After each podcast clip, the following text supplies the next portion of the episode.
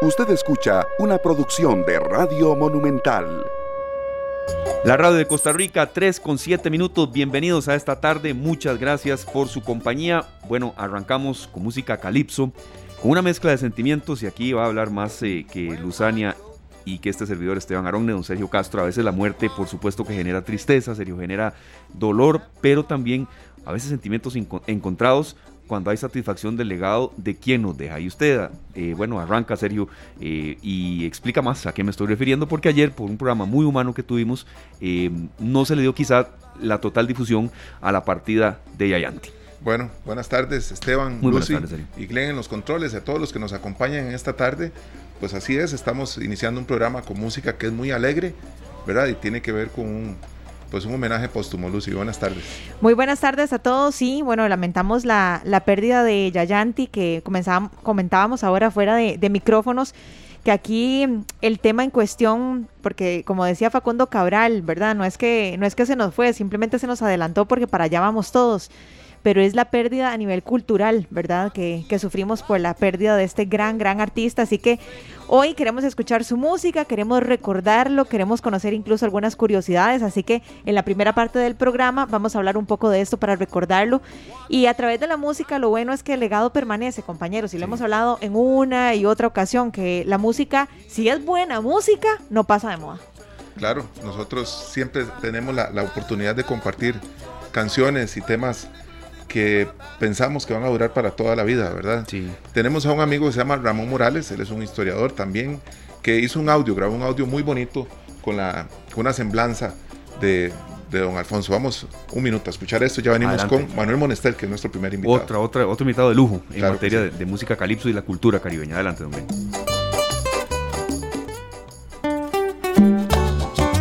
Esta tarde Alfonso Goldborn, conocido como Yayanti, es uno de los principales músicos de calipso limonense. Comenzó sus pasos musicales en Cieneguita, traveseando el piano de la escuela de inglés de un tío, quien decidió enseñarle lectura musical.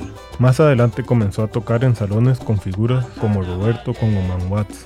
Yayanti llegó a Cahuita por primera vez para una Semana Santa por invitación de su amigo Sanki y decidió quedarse en ese paraíso. Ahí conoció a Robert Kirliu Buda, con quien comenzó su carrera musical en el conjunto Buda Band, luego con Reinaldo Johnson en Ashanti, después con Kawe Vibration y hasta sus últimos días junto a Danny Williams en Kawe Calypso, grupo con el que realizó una gran cantidad de giras internacionales promoviendo el calipso limonense en países como Alemania, Uruguay, República Dominicana, entre otros.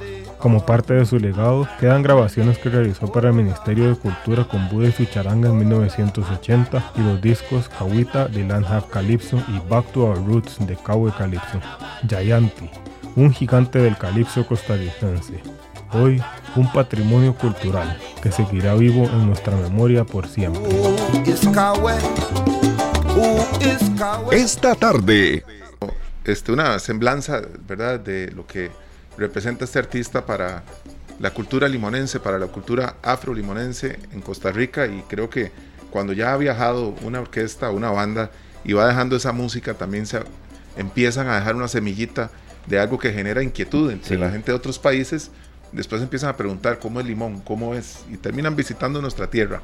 La importancia de, la música que nosotros producimos en todo Costa Rica es, es esa, cuando logran exportarla, cuando logran llegar y tocar las puertas en otros países y terminan sembrando una semilla de, de, ilusión para los que quieren visitar una tierra donde se produce este tipo de música. Claro, hasta de esperanza. Alfonso Goldburn era el nombre de Yayanti. Y Luzania, siempre hemos, comentado cómo la música a veces evoca sentimiento, eh, cultura y mucho mensaje. Y antes ya darle la bienvenida a don Manuel Monestel, que ya está con nosotros, que escuchó esa semblanza también. Bueno, el calipso siempre es, es música, por supuesto, pero también muchísimo mensaje de reivindicación, de denuncia, de esperanza. Y Limón es todo eso, y a veces se nos olvida. Por supuesto, y es una provincia que no podemos tapar el sol con un dedo, muchas veces ha sido olvidada, ¿verdad? Incluso hasta por los gobiernos ha sido olvidada, pero tiene una riqueza histórica, un patrimonio, su gente, su gastronomía es única y es única no solamente para Costa Rica, sino para nivel mundial. Y es que quien cuando escucha un tema con ese ritmo y con ese sabor del calipso no piensa en limón. ¿Quién? Pero bueno, vamos a, a darle pie a nuestro primer invitado de esta tarde, a don Manuel Monestel. Eh, que es experto en esta cultura. eh, afro para que nos hable un poco de lo que representa la pérdida de Yayanti para nuestro país. Eh, muy buenas tardes, don Manuel, muchas gracias por acompañarnos y cuéntenos qué significa la pérdida de este gran artista para Costa Rica. Bueno, muy buenas tardes. Eh, Yayanti eh, ha sido un músico fundamental en el desarrollo del calipso limonense, un hombre con un gran talento musical, eh, un tipo que podía tocar distintos instrumentos y todos los podía tocar bien, eh, además una persona, un, ser humano íntegro, un ser humano maravilloso, simpático, amable, solidario. Y por eso es que tanta gente ha respondido este con cariño y con dolor a, la, al fallecimiento de, de Yayanti este en lo personal viajé con él por por lo menos 12 países del mundo eh, el Caribe España Francia Alemania Uruguay este Panamá y desarrollamos una, perdón, una amistad muy grande y muy linda. Y por eso dolió tanto. Claro. Una desaparición repentina, ¿verdad? Claro. Eh, no le esperábamos un accidente y, y ciertas complicaciones que no pudieron revertirse. Y ese, ese era Yayanti, nuestro gran amigo. Eh, don Manuel, este, se ha visto tal vez en algunas, en algunas agrupaciones la llegada de, músicos jóvenes que se están interesando por el calipso. ¿Cómo ve usted, digamos, nuevas generaciones en este ritmo? ¿Por qué el fallecimiento de un artista de este nivel representa una pérdida tan grande para, para un género musical que de alguna manera se debe rescatar? Porque en manos suyas y en manos de otros grandes del calipso ha estado en buenas manos. ¿verdad? Ha ido, el calipso se ha mantenido y uno constantemente escucha, mira, hay una fiesta en, la casa tal y van a traer un calipso y uno escucha que el calipso sigue presente pues en la vida de muchas personas. ¿Cuánto representa esta pérdida y cómo ve usted las futuras generaciones que han aprendido algunos de él y de músicos como usted también, don Manuel? Sí, eh, bueno, yo comencé al final de los setentas a descubrir el calipso, a estudiarlo, a, trabajarlo, a, a interpretarlo. Y conocí todos estos maravillosos músicos, donde está incluido, por supuesto, Yayanti.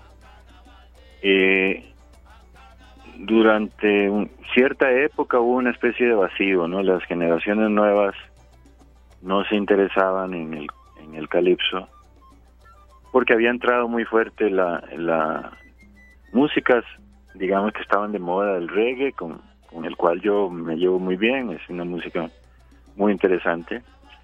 Este, pero pero eh, eso digamos distrajo a las generaciones en los años 80, 90, a las generaciones nuevas de de continuar, digamos, componiendo el calipso como lo venían haciendo muchas generaciones en Limón, en Cahuita, en Puerto Viejo. Entonces, solo en los últimos años hay una hay un repunte y hay una una serie de gente muy joven que está interesados en el calipso. Eh, al haber esa ese bache histórico, se siente una una ruptura, ¿verdad? Y yo los, los amigos jóvenes que conozco, los que les recomiendo que escuchen y que interpreten las músicas de los viejos para para que integren esa esa esa forma de, de interpretar el calipso, aunque luego hagan un calipso nuevo con nuevas sonoridades, porque la música es, es dinámica, no, no es repetir. Pero pero todavía creo que está tierno ese ese proceso. Habría que esperar unos años a ver cómo repuntan estas nuevas generaciones, gente muy voluntariosa, muy muy muy talentosa pero digamos todavía yo no veo un calipso nuevo que haga haga la continuidad, ¿verdad? Con, con gente como Ferguson, con gente como Cirilo Silván, como como eh, Shanti y, otros, ¿verdad? Entonces, en todo caso, estas cosas no se pueden ver así como eh, sincrónicamente, hay que verlos diacrónicamente así a lo largo del tiempo. Y, yo confío en que el calipso limonense va a continuar y, se va a transformar porque así tiene que ser. Don Manuel. pero todavía, eh, no sé, digamos, no, no veo todavía un movimiento claro de calipso. Y lo está diciendo alguien totalmente eh, connotado y, con conocimiento de causa. Don Manuel, para ilustrar de nuevo a la gente que dijimos algunos atisbos, pero no, no muy, muy profundos, el calipso, eh, ¿qué representa en cuanto a música? Sabemos que reivindicación, denuncia, pero esperanza y, tal vez, eh, ¿cómo nos puede usted ampliar el significado de, esta música? Que sí, se escuchará alegre, pero también tiene a veces mucha, mucha denuncia y mucho contenido también triste de lo que esa zona ha vivido. Bueno, el calipso y el calipsonian, ¿verdad? La persona que hace calipso, son herederos de, grandes trovadores antiguos de África, ¿verdad? Del grillo, del chantuel, que era el, cantor, eh, el trovador eh, durante la esclavitud en el Caribe. Eh, y, esos trovadores pues se han encargado a lo largo de la historia de contar la historia, ¿verdad? de su pueblo.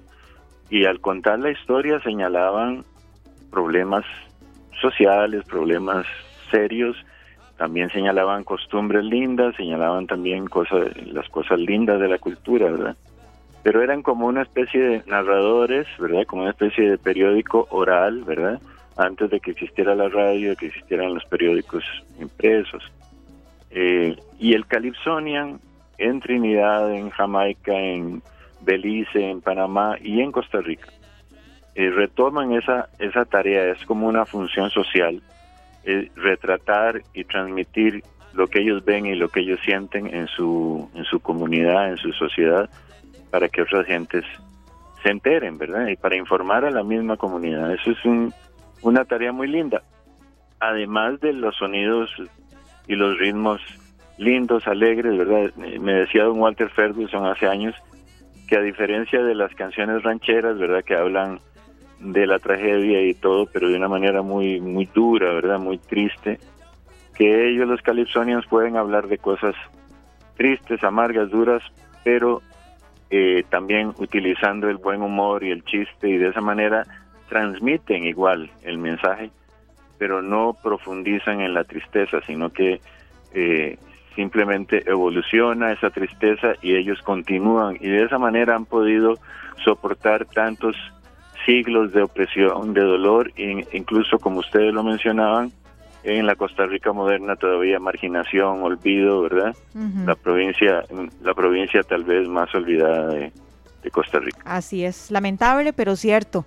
Eh, don Manuel, ¿cuál es el sello, usted, usted que lo conoció tanto y que tuvo la oportunidad de viajar incluso a tantos países con, con Yayanti, cuál es el sello más representativo eh, la parte más auténtica de Yayanti y qué es lo que usted quisiera que prevalezca a pesar de los años, que tal vez ya él no esté eh, eh, con su cuerpo en esta tierra, pero que lo sigamos recordando por qué.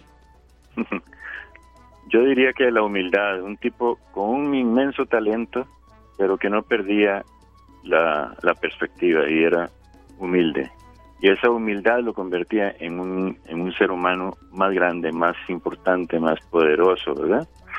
Me acuerdo cuando la primera vez que salió él del país, que fue a República Dominicana, y fuimos a un taller y llegamos y bueno, yo yo hice una una presentación como de la historia del calipso costarricense, el calipso limanense, y él tenía que hacer la demostración de los instrumentos. Entonces él hizo una pausa y dijo, yo antes de empezar el taller, dice, quiero decir una cosa, yo tengo 60 años y nunca he salido de mi país y yo creí que yo me iba a morir sin salir, sin ver otro país. Y aquí estoy por primera vez en otro país y estoy feliz y lo quiero manifestar. Me siento muy feliz de antes de morir haber conocido otro país.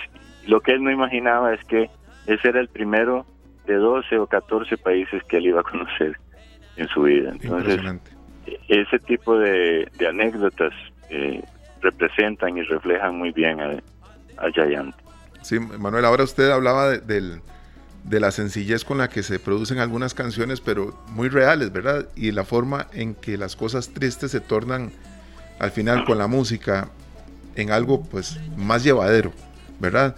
Eh, las historias que cuenta el calipso, eh, las historias que cuenta el Calypsonian, porque muchas veces uno escucha su música, pero hay intervalos entre una canción y otra en donde ellos están hablando de sus, de sus historias, de su vida diaria. Eh, ¿Cuánto nos falta por aprender para entender que la cultura que nosotros hemos podido aprender del Caribe nuestro, el Caribe costarricense, tenemos apenas un mínimo? Nos falta muchísimo todavía porque seguimos pensando solo en el Raizamins y solo en el Calipso. Sí. Pero no nos adentramos en la cultura en sí. Este, desgraciadamente, e, irónicamente, nuestro país, ¿verdad? El Estado costarricense ha invertido tanto dinero en, en educación y en buena hora, ¿verdad? Durante muchos años. Sin embargo, el proceso educativo se ha deteriorado tanto que, que no ha permitido que la gente entienda eh, los valores de la diversidad cultural. Y entonces seguimos teniendo un buen un buen porcentaje de la población costarricense conservador, de miras muy estrechas, ¿verdad? Y esa y esas miras estrechas nos convierten también en racistas, ¿verdad? En, incapaces de ver la maravilla y, la, y las ventajas de las diferencias culturales, ¿verdad? Y de y de lo y la riqueza cultural que es la diversidad. Entonces eh, siguen siendo prejuiciosos con Limón, eh, dicen por ahí las estadísticas que un 70% de la población costarricense nunca ha ido a Limón, pero todos opinan y todos dicen que Limón es esto, que Limón es aquello, sin realmente conocerlo. Y como usted lo señaló, en el mejor de los casos se quedan con dos o tres iconos, ¿verdad? Estereotipos, el rice beans, el patí, este, qué sé yo, el sabor, y, de ahí no pasan, ¿verdad? Porque no se interesan en, realmente conocer una de las provincias más interesantes y más ricas de nuestro país. Perfecto, Manuel. Así iba mi última intervención y aquí tendremos un cierre también. ¿Por qué es importante que la gente eh, sepa un poco eh, de quién fue Yayanti, Alfonso Goldberg? Porque a veces la gente dirá, bueno, y, todos llegamos al fin de nuestras vidas, pero ¿por qué es importante recordar este legado? Eh, teniendo en cuenta también esto último que usted decía, que la gente a veces a Limón lo cataloga solamente por esos aspectos que usted nos decía, nos decía y un poco sí, la belleza de las playas, pero es muchísimo más. Claro, porque, porque Yayanti eh, representa el, la importancia, la riqueza este, del calipso limonense y de la cultura afrolimonense. Eh, y, y, realmente un país que, que desconoce todas sus, sus riquezas, sus potenciales culturales y se, y se queda en su circulito pequeño, este, es un país eh, que, que, tiende a ser débil culturalmente. Por eso importamos un montón de basura cultural de otros países, ¿verdad? Por eso consumimos un montón de cosas y, al país le cuesta dinero comprar y consumir todas esas eh, cosas culturales que no realmente no necesitamos y las sustituimos por grandes este, eh, riquezas y valores y productos culturales que tenemos en Limón, en Guanacaste, en la zona norte, en, muchos lugares, en el mismo San José.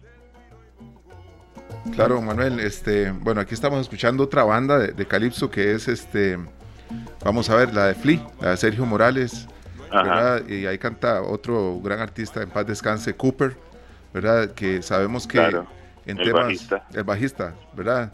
Él había grabado con, con ellos muchas canciones y se presentó en muchos lugares. Y hay algo que este, tal vez mucha gente no sabe, pero cuando fallece un Calypsonian, en el cementerio hay música. se despide con música. Qué bonito eso. Eso yo, no, yo lo desconocía, la verdad. Pero bueno, todos los días decía un profesor mío de, la escuela que todos los días se aprende algo nuevo. Qué bonito esto. Sí. Siempre, siempre cuando muere alguien lo recuerdan con música, entonces. Sí, los, sí, los, los eh, funerales en, en Limón, en Cahuita, tienen otras características, ¿verdad? Por, supuesto que la gente llora y sufre al, al, fallecido, pero se celebra con música, con comida, con, con bebida, con, con baile incluso, ¿verdad? Que es también parecido a como se hace en Nueva Orleans y en otras, en otras regiones donde hay población afrodescendiente. Eh, este sábado en, el, en la Casa Comunal de Cahuita vamos a estar haciendo un homenaje musical a, a Yayanti. Eh, muchos de sus amigos y de sus colegas calipsonians van, van a estar ahí, yo voy a estar también, entonces estaremos cantando y recordando a Yayanti y guiando su, su camino hacia el mundo de los espíritus a través de tambores, a través de banjos, a través de guitarras y cantos. Perfecto, Manuel. Muchas gracias de verdad por ilustrarnos, por enseñarnos y, bueno, por recordar quién fue para los oyentes que lo consultaban, Alfonso Alexander Goldburn Goldburn, que murió a los 73 años, pero don Sergio, eh, su legado no se va a ir. No se va a ir y muchas gracias, don Manuel. Quedamos en contacto, siempre los micrófonos de esta tarde abiertos para, para hablar de temas que tienen que ver con nuestra cultura, que tienen que ver con, con cosas que a la gente le importan muchísimo y que cada vez importan más, Manuel. Muchas gracias. Gracias a ustedes por preocuparse y por difundir nuestra cultura musical. Gracias, eh, don Manuel, que tenga una linda tarde. Igualmente. Oigan, eh, me gustó muchísimo eso de que en Limón tienen música en, en los diferentes funerales en, en, la zona, como sucede en Nueva Orleans y en otros estados de Estados Unidos, por ejemplo. Qué bonito. Yo sé que es algo complicado y no quiere decir que la gente no sufra, pero claro. qué bien poder recordar a la gente por el legado claro. y también por los momentos bonitos que dejó en nuestro corazón. Sí, sí, es una, es una mezcla de sensaciones. Uh -huh. Hay otros países en los que, por ejemplo, más bien bueno, llega gente a llorar. En algunas zonas de Italia se da eso, uh -huh. se da. Y, y, bueno, en Limón pasa algo totalmente distinto con, bueno, con, las muertes. Y aún así la gente llega a llorar, ¿verdad? Sí. O sea, es, es, un momento triste la despedida, pero uh -huh. al difunto se va con música, con lo que hizo uh -huh. y con las cosas que lo hacían feliz, ¿verdad? Y, y, claro que la gente llora y sufre la partida, porque las despedidas siempre son duras. Claro. Más cuando es una despedida como estas que es para nunca más, ¿verdad? Sí. Claro. Pero bueno, vamos al corte comercial. ¿Qué les parece? Me parece muy bien. Sí. Muy buena idea. Tenemos muchísimas sorpresas esta sí, tarde. Y mañana también. Y mañana también. Uh, vieras mañana. Vieras mañana. No se pueden perder el programa. Desde ya les decimos. Vamos con Kawe Calypso, On Carnaval Day. Que descanse en paz, don Alfonso Yayanti. Ya regresamos.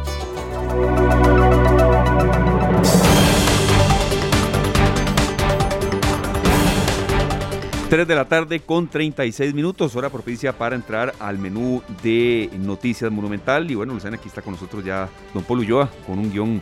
Ha estado más cargado otros días, he visto, creo. Bueno, pero, pero no deja de tener. Ya, ya nos contó ahí detrás de micrófonos que trae muchísima sí. información. Yo espero que de todo lo que trae don Paulo Ulloa haya algo positivo, porque entre tanta alza, entre tanto tanta subida de gasolina, yo espero que nos traiga buenas noticias. Bueno, digamos buenas tardes. Buenas, buenas tardes, tardes, como buenas siempre tardes un gusto tenerte todos. por acá. Muchas gracias, uh -huh. igual a ustedes, es un gusto claro. venir. Uh -huh. No que cuenten con mi presencia. Eh, ok, muy bien, muy bien. Sí, que es diferente. Es una broma, es una broma. Es, un chascarrillo. ¡Pum! Exacto. bueno, eh, sí, traigo una, una, noticia que nos ha llamado mucho la atención, que tiene que ver con que el gobierno buscará detener eh, la reciente solicitud de la refinadora costarricense Petróleo Recope, que ubicaría los, combustibles en un precio más que histórico en el país. Eh, en entrevista con Noticias Monumental eh, al mediodía, el ministro de Hacienda, Elian Villegas, dijo que se presentará un proyecto de ley para modificar cómo se calculan los ajustes de los combustibles. El plan incluirá un, transitorio para dejar sin efecto la solicitud que presentó Recope el pasado viernes.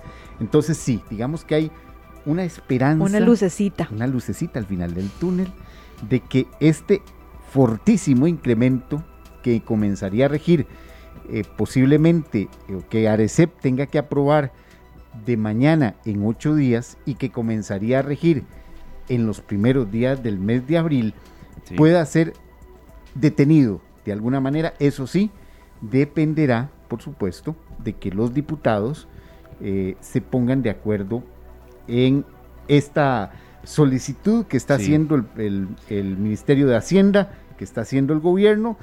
Eh, nada más, recordemos, el, el, bombazo es de 87 colones sí. por litro en la super, 85 en la regular y 121 colones de diésel.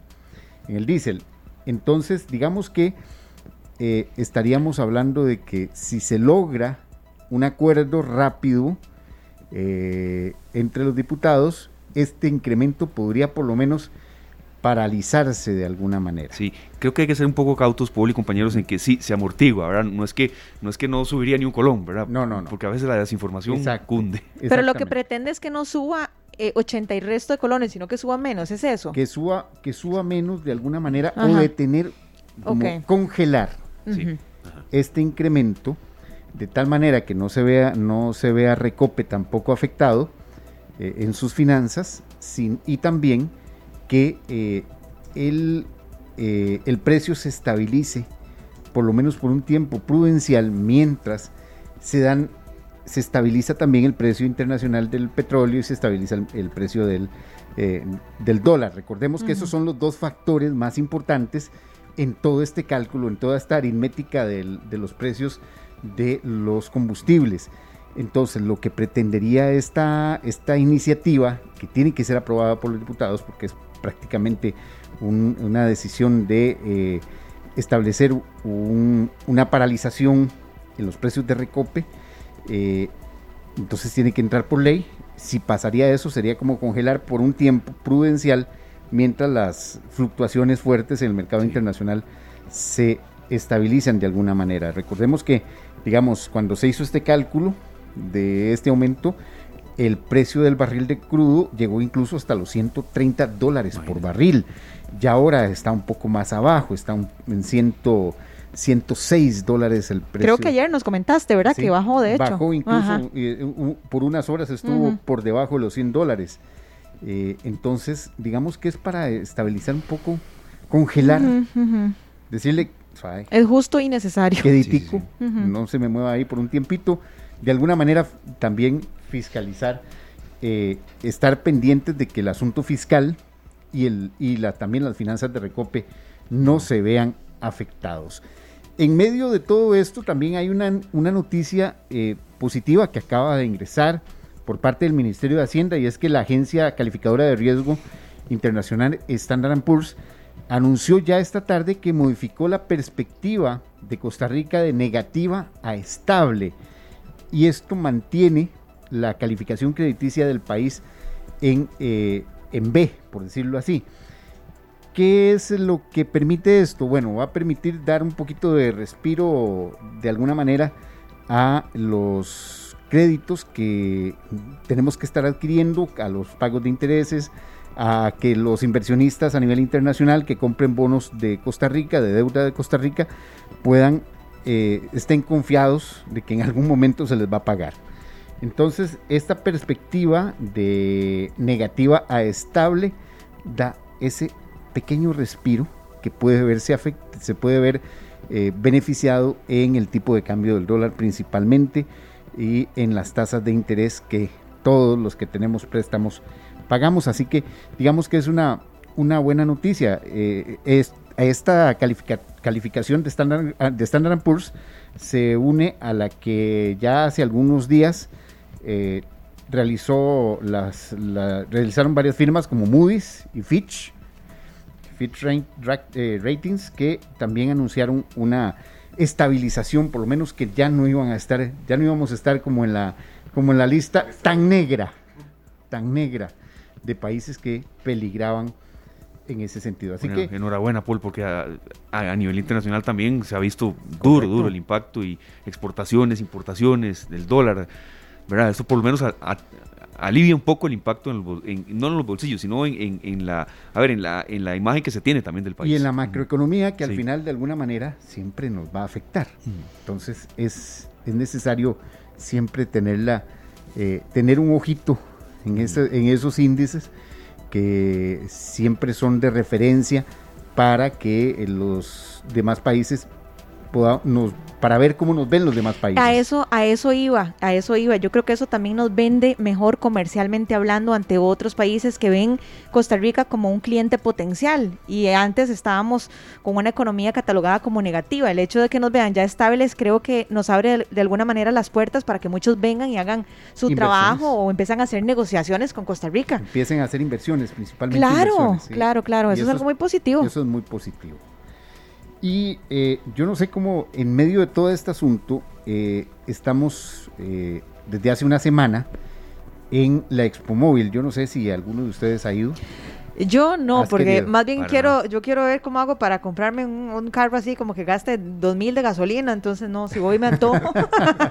Bueno, los carros eléctricos, eh, si uno saca la matemáticas, si saca la calculadora, sí son un poco más caros, pero eh, de alguna manera sí se compensa, a corto plazo compensa el costo del, vehículo con lo que te estarías ahorrando en combustible.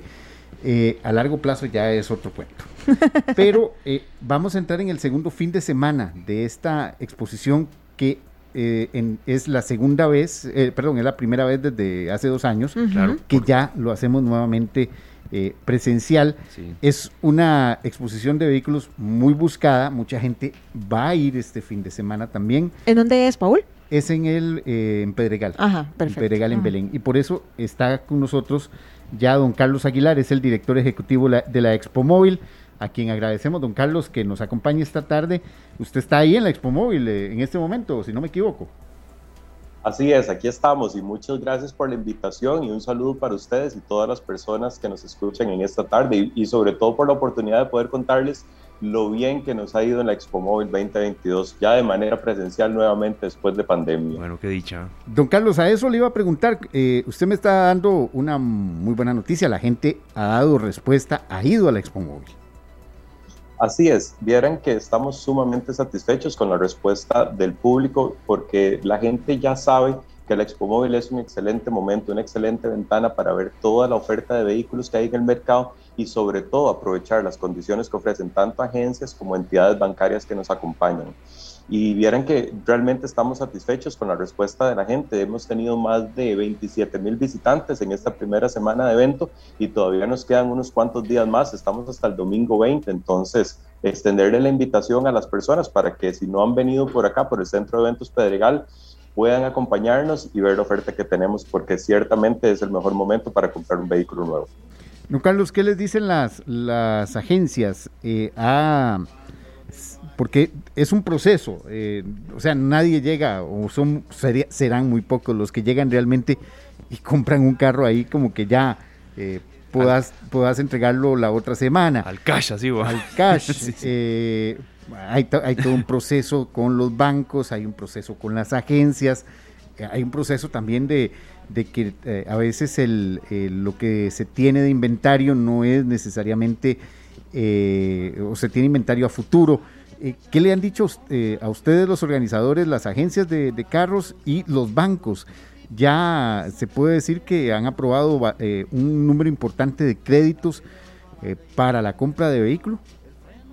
Así es, vieran que de las conversaciones de pasillo, que esas son las que a mí más me encantan cuando uno habla con la gente que está trabajando acá y cuando les digo que, que conversa uno, habla con todo tipo de personas, ¿verdad? Desde gente que está haciendo el proceso de decisión y de compra del vehículo hasta alguno de los asesores de venta, los ejecutivos bancarios y la respuesta ha sido sumamente positiva creemos que existe una cantidad importante de personas que había hecho una compra de vehículo en año 2016, 2017 que dentro del proceso usual de, de crédito, financiamiento, eh, tenían la necesidad de hacer ese cambio de flota eh, para el año 2021 y no lo hicieron por estar en medio de la pandemia, en este momento se ha acelerado ese proceso y están haciendo la decisión de compra ahora.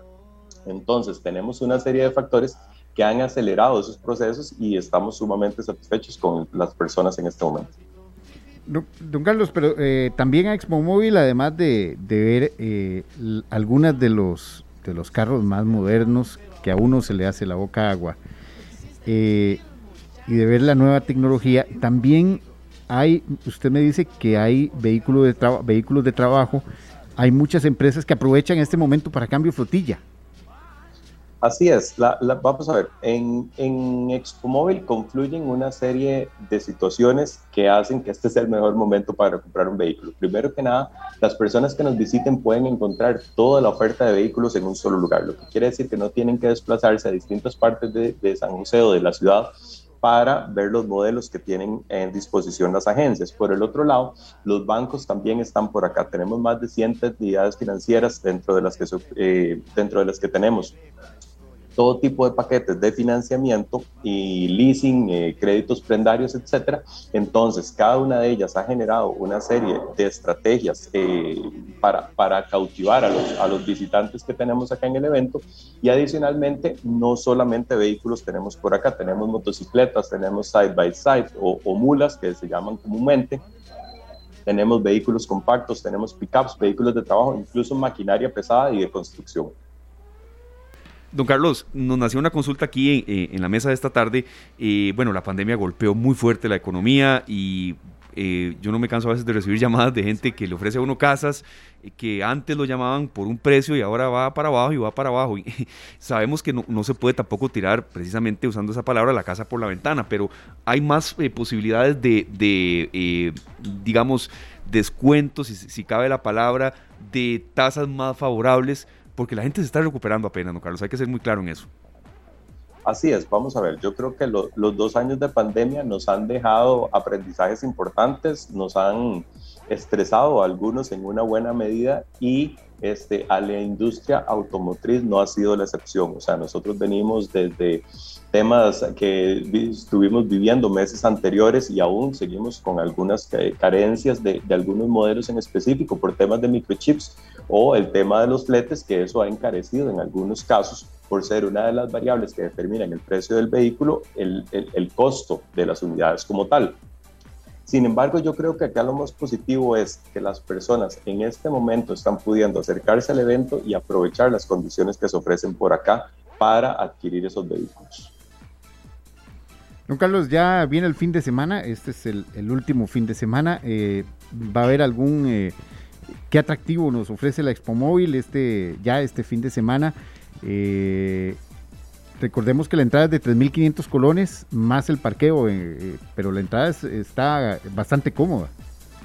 Sí, así es. Yo creo que lo más importante es que la gente pueda venir por acá, ver la oferta de vehículos y sobre todo darse cuenta que todos acá en el evento estamos compitiendo y esto juega a favor de los consumidores como tal, en el sentido que todas las empresas están ofreciendo lo mejor de sus, lo mejor de sus mercados, lo mejor de su, de su oferta de vehículos y los bancos también tienen una serie de productos, tanto en colones como en dólares, con la que la gente puede jugar y sobre todo hacer ese proceso de decisión de compra en las mejores condiciones, porque acá tenemos desde créditos en condiciones blandas con plazos extendidos de 84 meses e incluso este, tasas, de, eh, tasas fijas de intereses por los primeros dos o tres años. Entonces hay excelentes condiciones para adquirir el vehículo.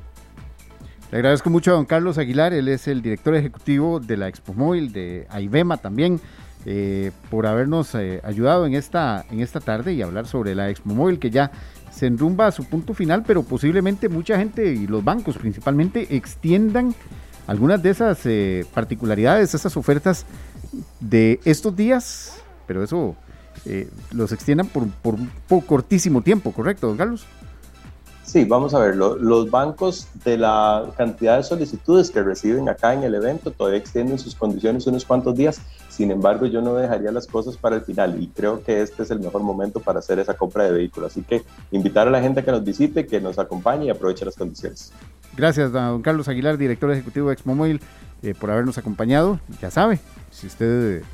Eh, tiene esa inquietud de ir a, comprar carros si es necesario ya cambiarlo, bien lo decía don Carlos, mucha gente que, que compró su vehículo en el 2016, que acostumbra a cambiarlo con eh, regularidad, eh, ya y, se, y lo evitó durante estos dos años de la pandemia, bueno, este es un buen momento para, es un buen momento para hacerlo. Hay muchas situaciones, hay muchas facilidades de bancos, de leasing, para poder ir a, hacer ese tipo de cambio.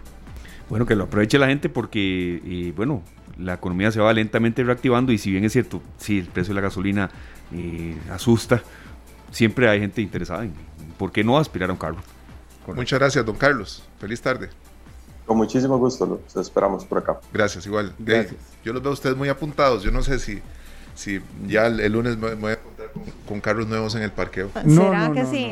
Yo, creo que el otro año yo, si Dios quiere. Vamos a ver cómo me todavía, va. todavía lo estamos valorando a nivel de la familia, estamos viendo, estamos buscando, estamos en esa comparación. No, pero lo que yo sí he visto, y, he visto eh, de muchísima información en redes sociales y también incluso anuncios publicitarios en donde los bancos están ofreciendo, eso sí, muy buenas condiciones. De las personas que ya dicen, bueno, ya tengo un carro que tiene tantos años y quiero cambiarlo, eso sí lo reconozco. Los bancos están haciendo una propuesta está muy, muy interesante, muy competitiva a nivel de mercado.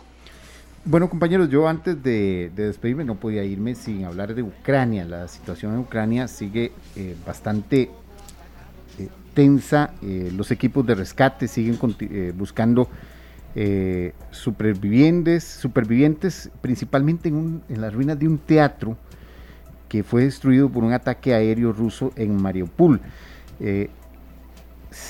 Incluso se está pidiendo a la justicia internacional investigar este ataque porque eh, fueron advertidos que en ese teatro habían una cantidad importante de niños. Fueron advertidos, estoy diciendo que habían eh, colocado en, eh, rayado con, tiza, por decirlo así, o con pintura, desde el aire se podía ver un enorme rótulo que decía niños y señalando hacia este teatro y aún así fue atacado.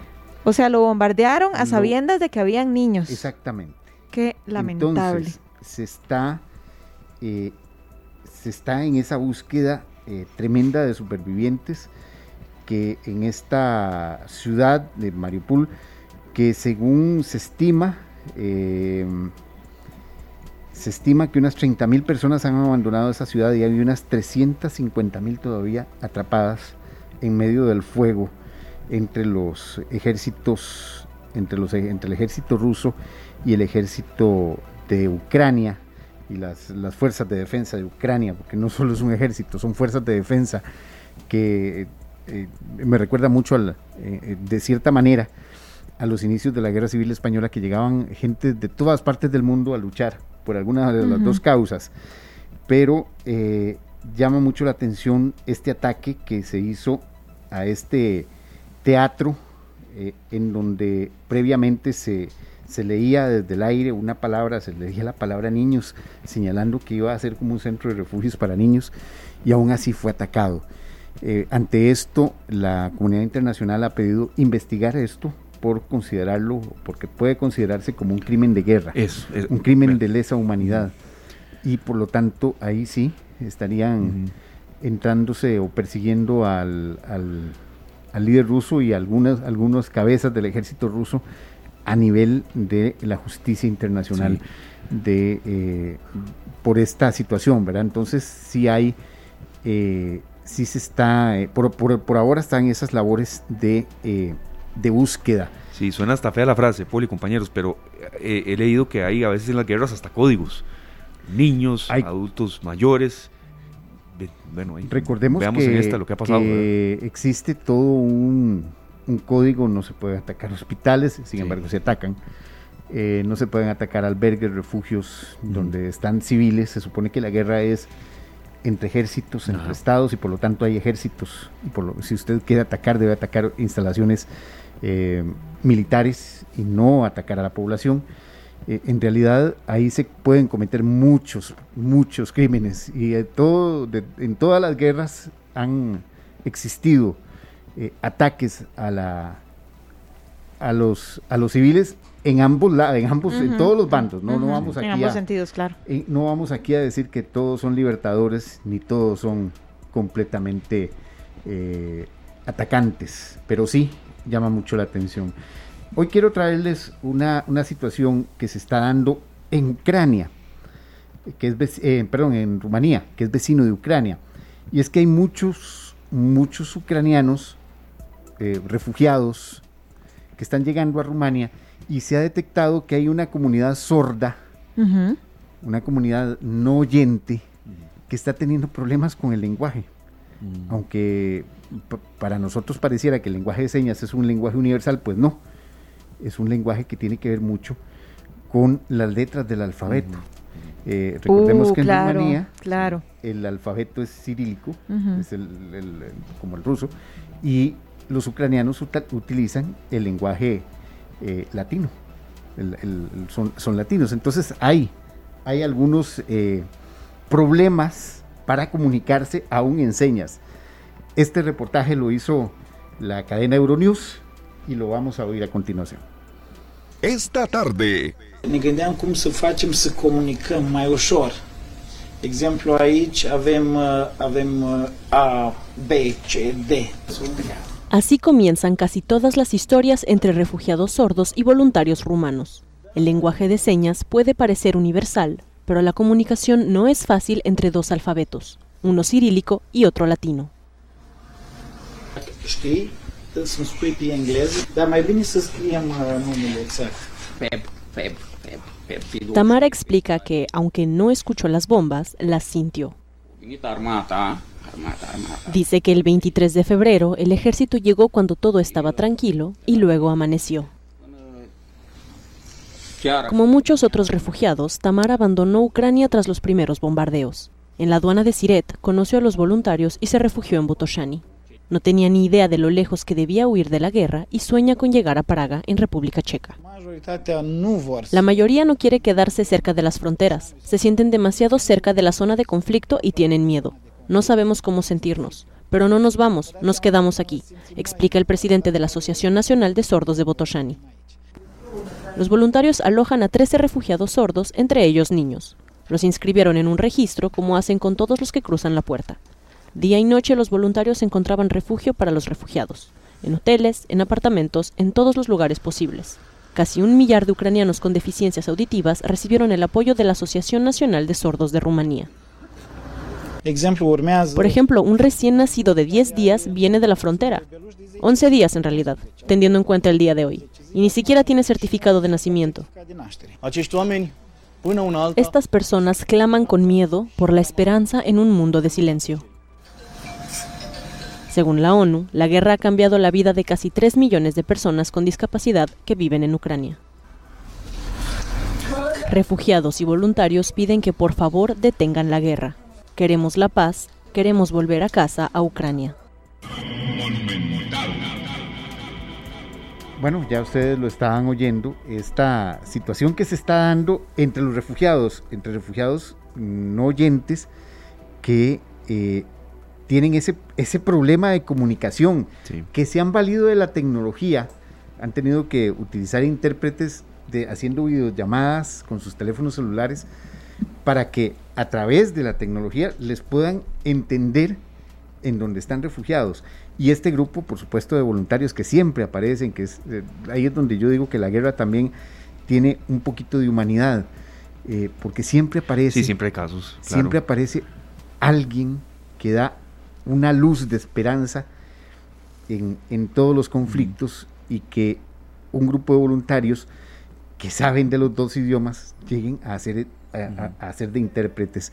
Así que es, eh, llama muchísimo la atención esta, esta, esta situación que están, además de que están huyendo de su patria, se encuentran con estas barreras. Qué frustrante debe ser, ¿verdad? O sea, ir a un lugar para tratar de sentirse seguro, para poder comunicarse y no poder hacerlo. Afortunadamente existen estos intérpretes que son quienes les están ayudando en ese proceso, porque debe ser muy, muy, muy complejo y, e insisto, muy frustrante. Muy frustrante. Muy, muy frustrante. frustrante. Y ya para terminar, compañeros, eh, una noticia de última hora que hace escasos minutos eh, ingresó. ¿Recuerdan ustedes a don Eduardo Lee? Sí, claro, que sí. El expresidente de la, de la Federación Costarricense de, de Fútbol. Bueno, a través de un comunicado de sus abogados, eh, nos están informando que el juzgado penal del primer circuito judicial de San José ordenó el sobreseimiento definitivo a favor del señor Eduardo Lee.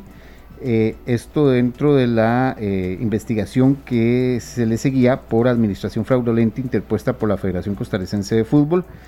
esta resolución del juzgado penal, recordemos que la base de esta resolución es que no puede ser perseguido en nuestro país por los mismos delitos o por los mismos hechos por los que fue condenado ya en los Estados Unidos. Así que esta es una información en desarrollo que eh, está ingresando en este momento eh, por parte de los abogados del el expresidente de la Federación Costarricense de Fútbol, don Eduardo Lee. Así que eh, estaremos muy pendientes del desarrollo de esta información y cómo ¿Qué va a pasar si incluso eh, si es... ¿Cómo reacciona él también? ¿Cómo reacciona? Y em, ver cuál es la... Si, si hay una... Ya ese es un sobreseimiento definitivo, si hay otra instancia judicial. Bueno, todavía es, es, eh, es, parte de todo este proceso penal que, que, lleva, que se lleva a cabo eh, en nuestro país eh, contra don Eduardo. No, y ver si él quisiera referirse también, Paul y compañeros, porque eh, ha estado muy alejado de posibilidades de retorno a equipos o a, ver, su vida también en, materia de dirigencia y, quizá una luz así pueda eh, darle un retorno. Pero bueno, será él quien, quien lo diga, si, si incluso quiere reaccionar a esto que, que se acaba de dar. Perfecto. Muchas gracias, Paul. Nos estamos oyendo a las 7 de la noche. A las 7 en horario habitual, entonces. En horario habitual, en nuestra tercera emisión de Noticias Ahí estaremos entonces, vemos que hay muchísima información, así que los invitamos a todos ustedes, amigos oyentes, para que no se pierdan la tercera edición de Noticias Monumental a las 7 en punto. Muchas gracias, Paul. Gracias a ustedes y que pasen bonita tarde. Muchísimas gracias. Eh, nosotros nos vamos a la pausa y a Sergio nos dice con qué y al volver, de verdad, eh, un tema que em, tiene mucho interés humano, eh, en todas las casas hay medicamentos, en todas. y en todas tal vez a veces... Y en todas creo, a ver, no voy a decir en todas, pero entonces voy a decir en la gran mayoría cometemos errores con el uso de esos medicamentos. Si tenemos, si sabemos que tenemos medicamentos, tenemos que utilizarlos de manera responsable. Y a veces el tema es que cometemos errores tal vez por imprudencia o por desconocimiento. Así que vamos con un tema que tiene que ver sobre el cuidado de los medicamentos y cómo debemos también consumirlos. Pero bueno, Sergio, ¿con qué nos vamos? Bueno, les cuento, esta canción es del año 1957, no así la versión que vamos a escuchar. Eh, originalmente, pues eh, se escuchó en versiones en rancheras y demás. La canción pegó mucho en Costa Rica con una versión de Albert Hammond, que es un artista eh, del Reino Unido, ¿verdad? Muy grande. Él, logró en, en, Latinoamérica pegar sus canciones en español, las tenía en inglés también. Le hizo una versión lindísima, pero aquí tenemos al grupo Guaraná, es un grupo de España y la canción la han escuchado tal vez en una ranchera y un gritillo por ahí, échame a mí la culpa, ya regresamos.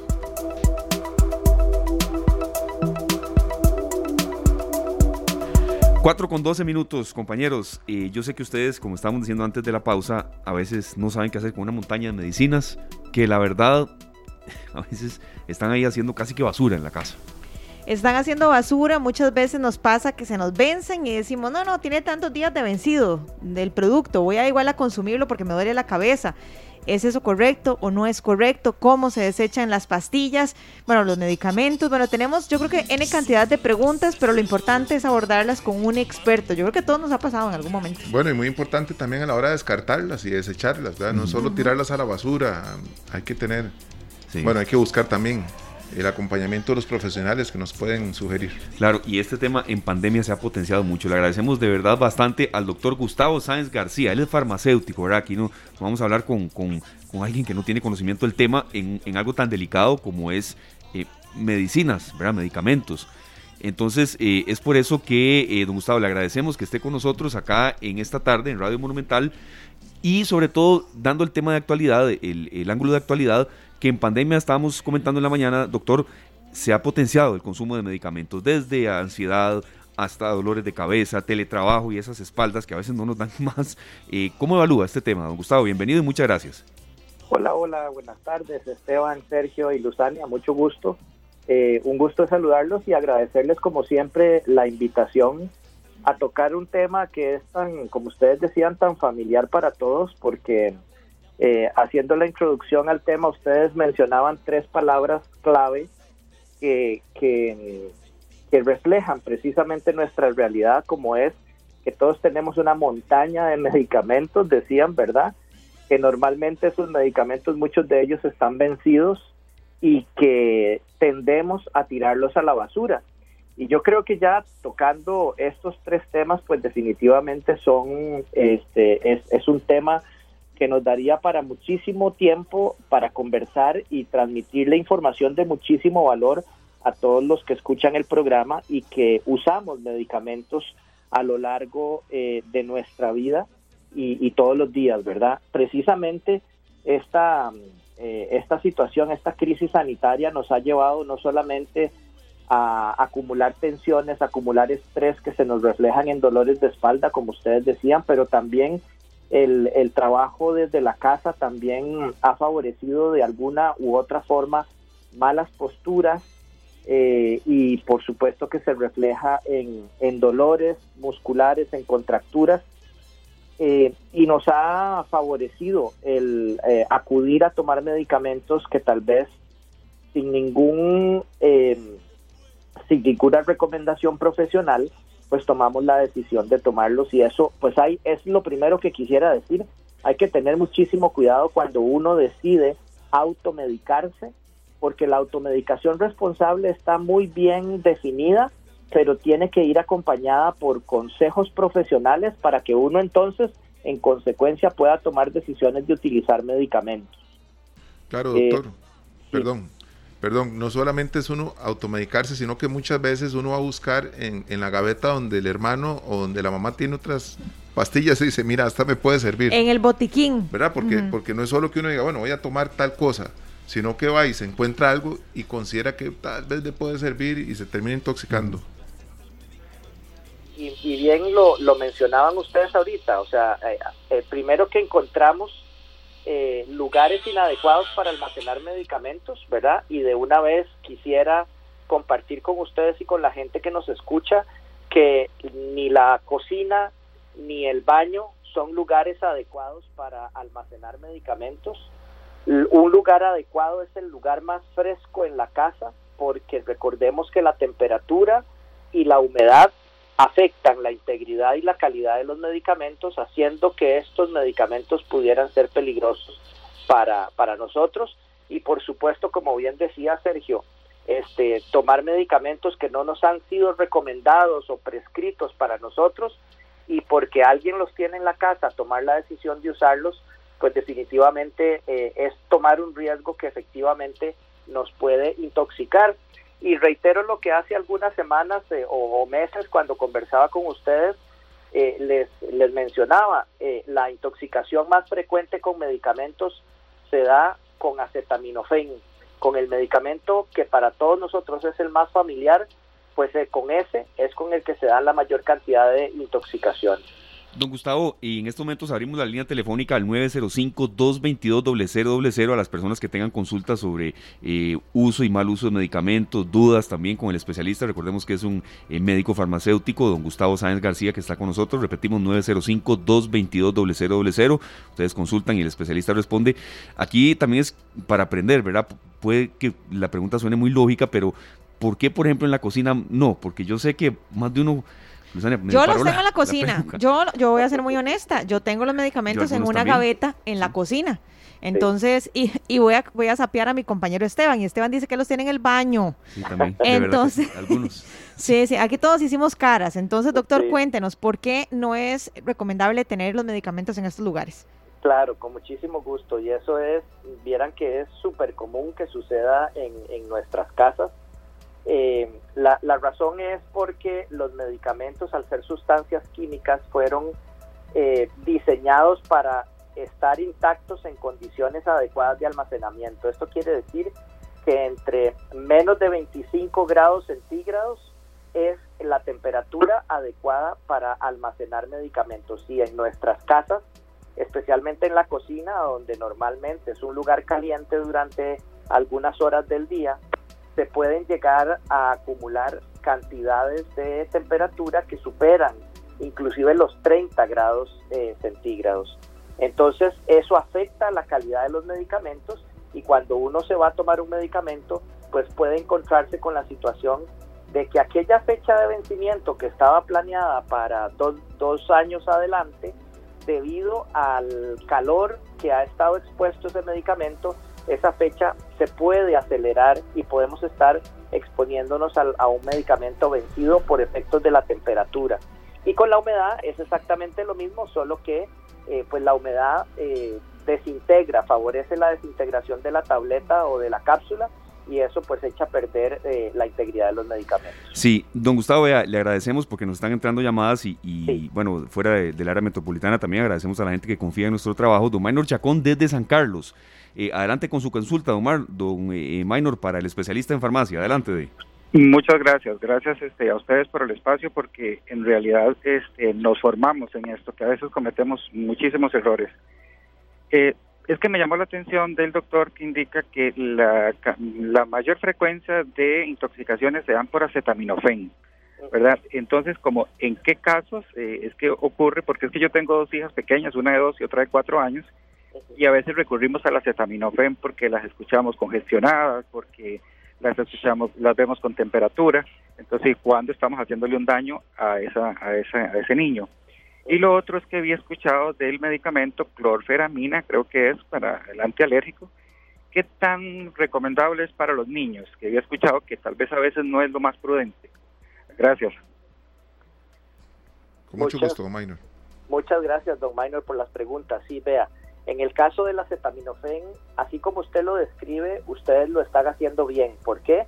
Porque, porque están siguiendo las recomendaciones de un médico, eh, que especialmente pediatra, que les ha recomendado ya en alguna ocasión anterior cómo deben de utilizar eh, el medicamento para sus hijas, ya sea que estén resfriadas o que estén con temperatura, ¿verdad? Y recordemos que el acetaminofén es un medicamento que se utiliza para el dolor y para controlar la temperatura. Entonces, en cualquiera de esas dos condiciones, acetaminofén en la dosis adecuada para la edad de la persona que a que se que lo va a tomar es lo correcto eh, que debemos de hacer.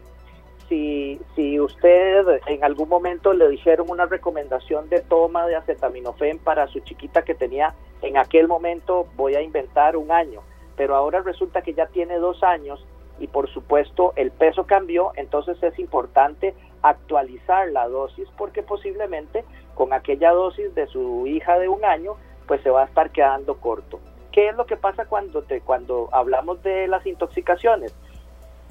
Que personas eh, se equivocan, por ejemplo, y encuentran eh, especialmente niños menores de dos años que andan curioseando y entonces en la gaveta de la, del cuarto se encuentran los medicamentos y como han visto a su papá o a su mamá o a algún familiar echándose eso a la boca, pues hacen, imitan la, la, eh, la acción y entonces ahí es a donde se da la intoxicación. Por eso es importante rescatar eh, que los medicamentos deben de estar guardados en una caja, ojalá que tenga tapa hermética, de manera que no sea fácil abrirlo, abrirla y que esté bien rotulada, que diga medicamentos y que ojalá esté en un lugar que esté fuera del alcance de los niños para que estos accidentes no ocurran. Doctor, bueno, tenemos más consultas, pero queremos seguir invitando a la gente a que también nos haga llegar sus dudas, sus comentarios. Hoy estamos hablando con el doctor Gustavo Sainz. eh, él es, eh, él es eh, eh, experto en farmacia y nos está hablando hoy acerca del cuidado correcto que tenemos que darle a los medicamentos, cómo tenemos que consumirlos. Eh, a veces en vez de hacernos un bien, estamos automedicándonos o estamos generándonos un daño. Entonces, todas las consultas que ustedes puedan tener, las pueden hacer llegar en este momento a través del 905-222-0000. Así de fácil. 905-222-0000. Don Gustavo, le quiero preguntar, ¿cómo sé yo qué medicamentos puedo combinar y cuáles no? Voy a ser muy honesta, uno no siempre tiene el dinero para cada vez que uno le duele la cabeza ir a pagar a un internista 60 mil colones. Entonces muchas veces uno comete, no sé si decir el error de automedicarse, pero resulta que también tengo una inflamación, entonces me tomo un acetaminofén y me tomo algo para desinflamar aparte del acetaminofén. ¿Cómo sé yo hasta dónde es correcto que yo combine esos medicamentos? Sí, es importantísimo, Luzania, la pregunta que haces y te agradezco porque eh, eso da pie también, la combinación de medicamentos sin conocimiento, da pie a que se sumen eh, medicamentos que están presentes en los diversos este, eh, formas farmacéuticas y se puedan eh, acumular cantidades de medicamentos que no, que no consideramos anteriormente. Por ejemplo, resulta que ahora don Maynor nos preguntaba del acetaminofén de las niñas, pero resulta también que nos preguntaba por la clorfenira- clorfeniramina.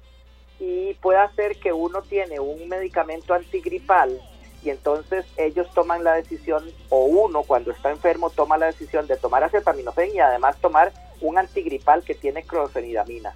Y resulta que ese antigripal también tenía acetaminofén. Entonces estamos duplicando la dosis, ¿verdad? Y ese es uno de muchos ejemplos que pueden suceder cuando combinamos medicamentos. La respuesta que les puedo dar a todos es la más sencilla. Muy cerca de su casa hay una farmacia a donde en cada farmacia durante todo el horario de apertura de ese establecimiento hay un profesional en farmacia a quien ustedes pueden preguntar efectivamente si puede combinar, si no puede combinar y de manera gratuita, Luzania. Entonces, yo creo que la recomendación es aprovechemos ese gran, esa gran red de servicios de salud que están en las farmacias eh, cercanas a nuestro domicilio y eh, busquemos la ayuda de esos profesionales que están muy a la mano y que son consultas gratuitas. Doctor, ya con estos dos años que pasaron de la pandemia, ya vamos sumando aún más días, mucha gente no quiso acercarse a un centro médico, no quiso pues eh, correr el riesgo porque decían si voy a la clínica, si voy al hospital me voy a enfermar. Entonces tienen medicamentos de esa época. Probablemente preparándose para estos años, para esta época que se iba a pasar y no se sabía cuándo iba a terminar, de abarrotaron sus gavetas de medicamentos. ¿Cuál es el consejo para estas personas? Porque aparte eh, al doctor llegan y le dicen, doctor, vea, es que yo no puedo estar viniendo, usted puede mandarme el doble de la receta. Sí, sí, esa es una realidad y que digamos que, se, que fue muy útil precisamente para no acumular personas durante eh, los, eh, los tiempos de restricción más estrictas y, y, fue válido, ¿verdad? Fue válido que nos enviaran los medicamentos por correos de Costa Rica, fue válido que, que nos duplicaran las dosis para tener acumulado, etcétera. Ahora lo que toca es ser muy responsable, Sergio, porque entonces nos corresponde a cada uno de nosotros verificar la fecha de vencimiento de los medicamentos y hay que recordar que las fechas de vencimiento pueden venir expresadas de dos maneras. Uno, como mes y año, ¿verdad? Y entonces si dice eh, marzo 2022, ese medicamento va a ser útil hasta el último día de marzo. Ya el primer día del siguiente mes, de abril, ya no es recomendable y no va a ser seguro para el usuario tomarse ese medicamento, aunque le digan lo contrario. No se la jueguen porque en alguna circunstancia puede poner en peligro la salud o, o, al menos generarle un mal rato que los tenga que llevar al hospital para que les hagan un lavado gástrico o algo por el estilo. Entonces, lo ideal es revisar las fechas de vencimiento y en el segundo caso, algunas fechas de vencimiento vienen como día, mes y año. Y entonces ahí sí tenemos que ser bien estrictos para que a partir de ese día no se tomen los medicamentos y se consideren medicamentos vencidos. Y eh, esos medicamentos vencidos, pues irlos a desechar de la manera más responsable. Y hay unos contenedores que se llaman punto seguro, que están distribuidos por todo el país y que eh, pueden encontrar las personas que nos oyen en la página de Punto Seguro de Facebook o de Instagram, los lugares a donde pueden irlos a desechar de manera ambientalmente responsable para que no se afecte el medio ambiente y no se generen la falsificación de estos medicamentos. Muchas gracias, don Gustavo, por este ABC y nos siguen llegando consultas. Gracias a las personas que nos están consultando en el 905-222-0000 y también en el Facebook Live, en Canal 2 Costa Rica. Hay una aquí eh, muy, muy, mm, que, creo que es de, bueno, es de Alejandro Quesada Guzmán sobre el tema de la insulina, la pero estoy seguro que mucha gente también la va a tener como común denominador. Sí, nos pregunta don Alejandro eh, si hay algún lugar para desechar las jeringas de la insulina. Ahora, yo creo, doctor, que esto aplica para las jeringas de la insulina o de cualquier otro medicamento. Sí, vamos a hacer una pequeña pausa con don Alejandro, porque él nos hizo la consulta en el Facebook Live desde Zarapiquí. Ricardo Sáenz con nosotros, perdón, Usania, 905-222-0000, Ricardo Sáenz desde Zarapiquí, y luego retomamos la de don Alejandro. Adelante, don Ricardo, le escuchamos acá en esta tarde. Muchísimas gracias, compañeros. Llegué tarde y no sé si ya lo, ya lo comentaron. ¿Es posible tomar medicamentos vencidos. ¿Y por qué hago la pregunta? Porque nos quieren poner vacunas vencidas. Muchísimas gracias. Gracias, muchísimas gracias y buenísima la pregunta. Vean, en el caso de los medicamentos que han sido estudiados eh, y que son la gran mayoría eh, y que tienen una fecha de vencimiento bien definida, no es recomendable que eh, se que se, se tomen medicamentos después de la fecha de vencimiento. De ninguna forma eh, es recomendable que eh, se autorice eh, la ingesta de estos medicamentos después de la fecha de vencimiento. ¿Por qué? Porque ningún fabricante hace estudios de lo que pasa en ese medicamento posterior a esa fecha de vencimiento. De tal manera que no es seguro eh, ingerir un medicamento que tiene una fecha de vencimiento eh, definida. En relación a la, a la vacuna, pues yo no estoy seguro que nos quieran poner vacunas vencidas, pero eh, definitivamente pues habría que escuchar las razones de la administración que justifiquen esa decisión eh, pues del, gobierno o del Ministerio de Salud. Pero desde el punto de vista farmacéutico, técnico, no es recomendable eh, utilizar medicamentos después de la fecha de vencimiento. Perfecto, bueno, muchísimas gracias, eh, don Gustavo. Y ahora sí retomamos la pregunta que tenemos en nuestro Facebook de eh, don Alejandro, que si en cuanto a la insulina, la manera correcta de, desechar las jeringas, ¿cuál es? Y supongo que para la insulina y para cualquier otro tipo de medicamento que requiera una, una aguja. Y también nos pregunta que si la insulina debe estar refrigerada. Dice, en la farmacia de la caja la tienen a temperatura ambiente. Sí, en la, gracias por la pregunta, don Alejandro. Vean, en el caso de las personas con diabetes es muy importante que vayan acumulando eh, las jeringas que ya han utilizado y que ya eh, pues ya no se están utilizando, que ya se utilizaron, que las vayan acumulando en una botella vacía de gaseosa de dos litros o estas bien grandes y que cuando esté llena esas, esa botella la, la cierren con tapa y la lleven a la Caja Costarricense de Seguro Social a Levi's, a donde les dieron las jeringas, para que ellos les den un, un desecho adecuado y pertinente. No es adecuado desechar las jeringas con los residuos ordinarios, con la basura que llamamos, porque puede ser muy peligroso para las personas que eh, trabajan en la municipalidad haciendo la recolección de los residuos y que se puedan pinchar y que puedan generarse infecciones posteriores. Entonces, en el caso de cualquier material pulso cortante, llamémosle jeringas, las lancetas que se utilizan para tomar la muestra de, sangre de las personas diabéticas, todo eso debe de ir dentro de esa botella de gaseosa y eh, luego llevarla a la Caja Costarricense de Seguro Social para que ellos hagan un desecho adecuado. En el caso, Luzania, de los demás medicamentos, perfectamente podemos acumularlos y llevarlos a un depósito como los que mencionaba de Punto Seguro. El programa Punto Seguro tiene puntos de recolección en, a lo largo de todo el país y eh, pueden llevar de manera responsable para hacer un desecho ambientalmente responsable a estos puntos de recolección. Bueno, muy importante, punto seguro para que lo tengan presente ya en nuestra transmisión en Canal 2 Costa Rica. Copiamos el enlace para que puedan ingresar y también tener más información sobre esta página, esta iniciativa. Tenemos una pregunta de don Frank Ovares. Primero vamos a repetir el número 905-222-0000 para quienes quieran hacerle alguna consulta al doctor Gustavo Sáenz García con respecto a todos estos medicamentos que tenemos y que muchas veces acumulamos. Eh, don Frank nos dice, el doctor, que cuando uno tiene el acetaminofén puede tener dosis de 300 y de 500 gramos, ¿verdad? 300 mg, perdón, y 500 mg. Y siente dolor de cabeza que es un poco fuerte, entonces se toma dos tabletas de 300. ¿Cuál es la consecuencia de esta práctica? Sí, eh, eh, vamos a ver, esto que voy a decir no aplica para todas las personas, pero en términos generales podríamos decir que tomar 500 miligramos hasta tres veces al día está dentro del margen seguro del uso del medicamento que se llama acetaminofén de 500 miligramos o, una mm, formulación diferente. Podrían ser de 300 tres veces al día y eso pues nos podría, estamos dentro del rango seguro, ¿verdad?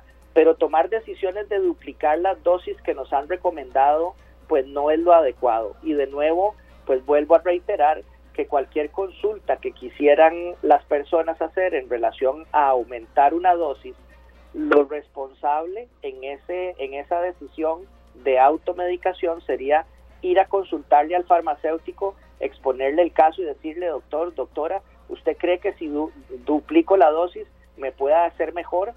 Y al fin y al cabo, eh, Sergio, lo más importante es buscar el origen del dolor, porque recordemos que la gran mayoría de medicamentos se utilizan para tratar síntomas y no necesariamente para abordar el, el, el, la causa, ¿verdad? La causa del dolor. De tal manera que pues lo importante es ir a la raíz de la, del origen de, de la condición. Perfecto, bueno, don Gustavo, ahí luego hablamos del tema de la factura. Siguen consultando y ahora... Con mucho gusto. No, gracias de verdad por su, por su aporte en este tema. Nos vamos ahora hasta Cartago, hasta Paraíso de, de Cartago está don Álvaro Pérez. Don Álvaro, gracias por escucharnos y adelante con su consulta. Bienvenido, don Álvaro. Es para ver este si, si las jeringas que se usan para aplicar la insulina eh, eh, tiene vencimiento. Gracias, le escucho por la radio. Gracias, don Álvaro. Adelante, doctor. Muchísimas gracias por la pregunta porque sí, efectivamente hay que buscar en una en una letrita pequeña de impresión a dónde está la fecha de vencimiento de esos eh, dispositivos médicos. Todos los productos, sean medicamentos o dispositivos médicos, en la grandísima mayoría de los casos, yo diría que el 95% de los casos, tienen una fecha de vencimiento y pues lo, ideal es eh, respetarla, especialmente porque en el caso de las jeringas tal vez no es que venza la jeringa, sino que eh, el acondicionamiento, es decir, el empaque de la jeringa, pierde las características de protección eh, para, la, para la jeringa propiamente dicho y entonces puede estarse contaminando y pues perder la esterilidad de, de ese dispositivo y más bien a la hora de pincharnos pues generar una posible infección. Entonces sí hay que respetar la, eh, la fecha de vencimiento. Claro, este doctor, ¿cuántas veces uno en la madrugada se levanta pensando que debe tomarse un medicamento, no se pone los anteojos si necesita anteojos, no prende la luz, se necesita prender la luz y agarra el blister ahí y dando tumbos. ¿Verdad? Y se toma o la pastilla vencida o la pastilla que no era, o ¿verdad? ¿Cuántas veces esa es una causa de intoxicación y de problemas graves. Sí, vieras que ese, ese ejemplo que pone Sergio es la causa más frecuente por la que adultos mayores se intoxican. Eh, básicamente porque no eh, se ponen los anteojos para poder ver si el medicamento que se van a tomar es el medicamento que se quieren tomar. Eh, y no solamente eso, sino porque no han revisado la fecha de vencimiento del medicamento y entonces se toman un medicamento vencido.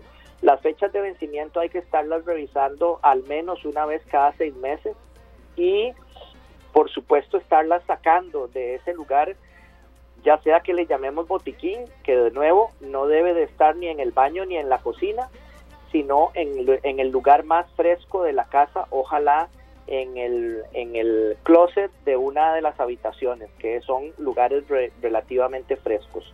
De tal manera que eh, el consejo es tomemos los medicamentos en serio, eh, no nos acostumbremos a tomarlos eh, ya como este sin, sin tomar conciencia del daño que nos pueden hacer, porque efectivamente nos pueden nos pueden generar muchos problemas e inclusive lamentablemente hasta la muerte.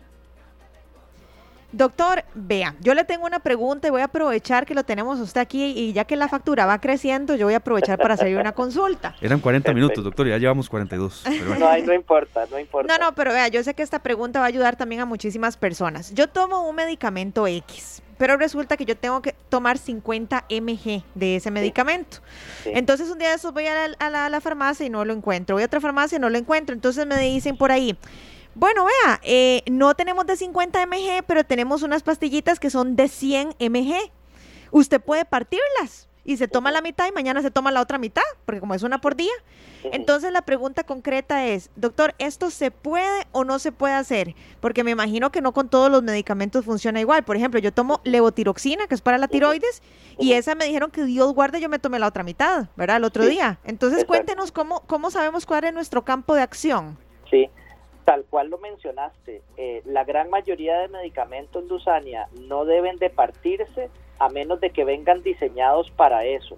Eso quiere decir que deben de tener una ranura en el centro para poderse partir. Ahora, que se puedan partir no significa que yo puedo guardar la otra mitad para mañana, ¿verdad? Una cosa es que partamos el medicamento y esa mitad, junto con el empaque, lo desechamos en el punto seguro pero no necesariamente significa que podemos guardar la otra mitad para el día siguiente. ¿Por qué? Porque cuando partimos una tableta, aunque venga diseñada para ser eh, partida, la mitad que queda expuesta al medio ambiente se llena de humedad, se llena de principalmente humedad y puede esto afectar eh, la estabilidad del medicamento que está eh, en la tableta. De tal manera que la recomendación es, si por alguna razón tienen que tomar, que tienen que partir la tableta o la cápsula, bueno, la cápsula, las cápsulas, a menos de que sean caplets, que es una forma farmacéutica, eh, que deben de partir la, la tableta o el comprimido, este, la otra mitad no se toma, se desecha adecuadamente en un punto seguro y la mitad que se tienen que tomar pues se la toman cuando tengan que tomársela. Eso significa que van a tener que eh, acumular el doble de medicamento porque la dosis fue la mitad, ¿verdad? Entonces eh, es una consideración muy importante que hay que tener y muchas gracias por la pregunta. Bueno, muy importante toda esta información, doctor, porque de verdad que cometemos muchos errores. Bastante. Desde el momento en que entramos a la casa con los medicamentos y los almacenamos. Sí, sí, sí. Ya Sí, tenemos yo- dos yo com- compañeros regañados. Yo comencé mal, sí, con- teniéndolos en la cocina. Vean, por cierto, eh, doctor, por aquí nos llega un mensaje de David Orozco Bonilla y nos dice, en las farmacias de la caja también se reciben los medicamentos sobrantes o vencidos, para que por favor lo mencionen. Entonces ve qué interesante este mensaje que nos manda don David también. Muchas gracias a don David. Sí, un saludo a, a David Orozco, que es farmacéutico, yo lo, lo conozco, fue estudiante mío. Ah, Y- qué bueno. sí, y, y efectivamente en algunas farmacias de la caja reciben medicamentos y pues bienvenido esa posibilidad para que eh, los medicamentos no lleguen a la basura eh, al- con los residuos ordinarios eh, a- y, y contaminen los ríos y los mares y los suelos, ¿verdad? Entonces pensemos que, que el desecho de los medicamentos también es parte del buen uso de ellos. Y otro, otro, otro mensaje que yo creo que es importante, doctor, mencionar es el siguiente. A veces vamos y retiramos un medicamento en el EVAIS o en la caja y a veces nos envían, no sé, ya sea por un tema de, de, de que ya no estamos utilizando el medicamento, que llegamos a algún acuerdo con el médico, pero tenemos citas dentro de tantos meses, qué sé yo. Pero el punto es que nos llega un medicamento que no estamos ya utilizando. Muchas veces agarramos esos medicamentos y los almacenamos, los almacenamos, los almacenamos y después los botamos y cuando los botamos además los botamos mal. Entonces yo creo que debemos ser muy conscientes y si es un medicamento que por alguna razón nuestro médico nos dijo ya no lo utilice o eh, disminuya la dosis, que lo devolvamos para que ellos lo puedan utilizar en otra persona. Yo creo que esto también es parte de utilizar los medicamentos de manera Claro, responsable. Solidaridad también, empatía, Sí. sí. Por supuesto. Sí, vieras que esto que estás mencionando es súper importante, Luzania, y, y tengo que aclarar una situación.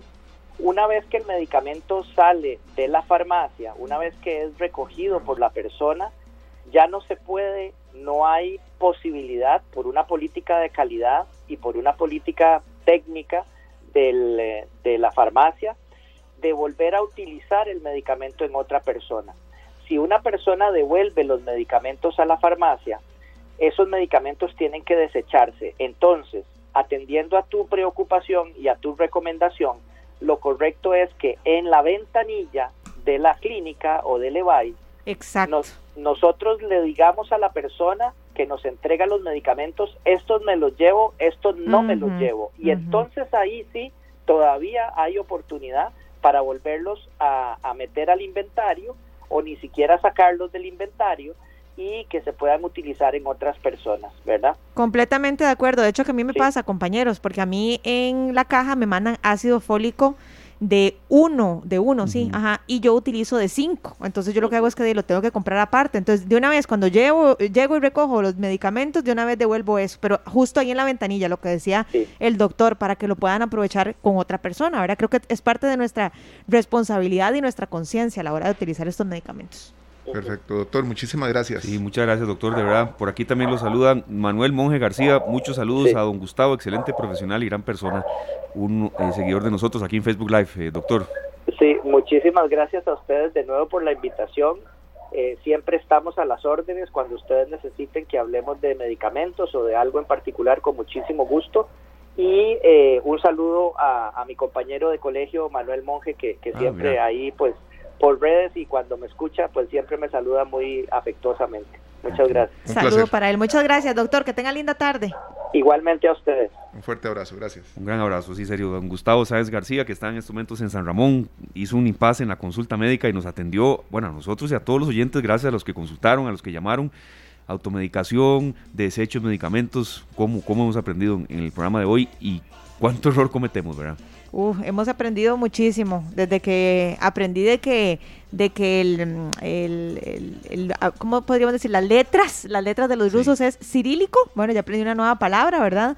Aprendimos también cómo desechar correctamente los medicamentos, así que ha estado muy variado el, el menú del día de hoy. Esperamos que ustedes también lo estén disfrutando muchísimo. Y sabemos que muchos vamos a llegar a ver fechas de vencimiento y demás, porque tenemos que poner al día en serio. eh, nuestro botiquín, que Y- ojalá no esté en, Y a mover el botiquín del baño, Del baño eh, de o la de la cocina. cocina. Muy bien. Ya nos dijo las razones y, y yo creo que no solo yo, muchas personas, pero bueno, hay, hay estantes, hay, hay cómodas, hay, hay otras maneras Así de verdad los medicamentos. Nos vamos a la pausa, don Sergio. Vamos a la pausa y regresamos con más de esta tarde.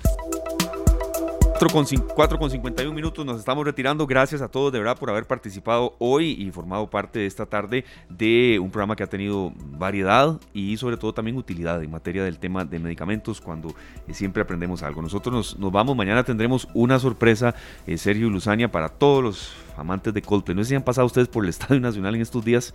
De verdad que se oye, se, se oye y se siente esa Se oye y se siente. Uy, vean ya. Para ir calentando. Es un espectáculo de verdad casi que sin precedentes por, por el equipo, por la escenografía, por el sonido.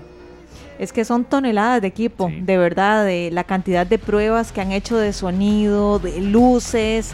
También la artista nacional que se está preparando para abrir este gran espectáculo también va a dejar el, el nombre de Costa Rica muy, muy en alto. Así que, bueno, es parte de, de- de todo lo que nos llena de orgullo de ser ticos, de tener ya de nuevo este, este, esta calidad de espectáculos y esta costarricense que también va a ser una excelente interpretación, Mishka. Bueno, no se pierdan este programa de mañana porque aquí inicia la gira mundial de Coldplay. Ay, qué emocionante suena eso, ¿verdad? Mañana a las 3 de la tarde en horario habitual. Ahí tendremos una sorpresa. Esta tarde, Bueno, qué música, ¿verdad? Así es que eh, muchos, los deseos de que todos los que van a este concierto la pasen súper bien. De verdad Claro que ha sido mucha ansiedad lograr Bastante, sí. que, que se dé un concierto tan grande y la gente que, de que está con ansias que Sí. llegue la hora. Y ve, cuánta gente se quedó sin entrada, ¿verdad? También. Sí, Yo ¿cuánta gente conozco. está pidiendo entrada y pagando. Bueno, La gente, y se los digo por experiencia propia, la gente, yo tuve que, que- que vender mi entrada, ya les conté un poco a ustedes detrás de micrófonos por una situación especial. Así es. Y yo vendí mi entrada como 20 mil colones más cara de lo que, lo que la compré. Yo toda sincera, ¿verdad? Entonces, Luzania, serio y oyentes al tonto. La frase sigue. no, pero es que de verdad se están revendiendo a un muy buen precio, de verdad, porque hubo mucha gente que se quedó sin entradas. Yo creo que eso serio, la gente tiene que respetar. A veces, ¿cómo pagan tanto por X? De, que en paz descanse. Si viniera Bob Marley, yo rompo el chancho. Ah, sí, dos veces. sí, también. Bueno, es que hay conciertos que uno no se va a perder. Así es, ¿Verdad? y mañana será uno de ellos. Bueno, el primero, ¿verdad? Porque también tendremos concierto de Coldplay el día sábado. También. Mañana tendremos buena música, como siempre, ¿verdad? Ujú. Pero hoy vamos a despedirnos con, con una canción en una versión distinta. Estábamos hablando hace un rato de Albert Hammond, Ujú. que es un gran artista nacido en Londres en 1944 y ya con 77 años. Muchas de las canciones que él cantó ya eran versiones de otras canciones. Así es que este tema con el que vamos a despedir es un tema compuesto en 1955. Albert Hammond y otros grandes le hicieron una versión. La que la internacionalizó fue la versión de Nat King Cole en el año 1958. Vamos con una versión un poquito de rock. Mijares, ansiedad. Feliz tarde, nos vamos. Que la pase muy bien, hasta mañana. Feliz tarde para todos. Este programa fue una producción de Radio Monumental.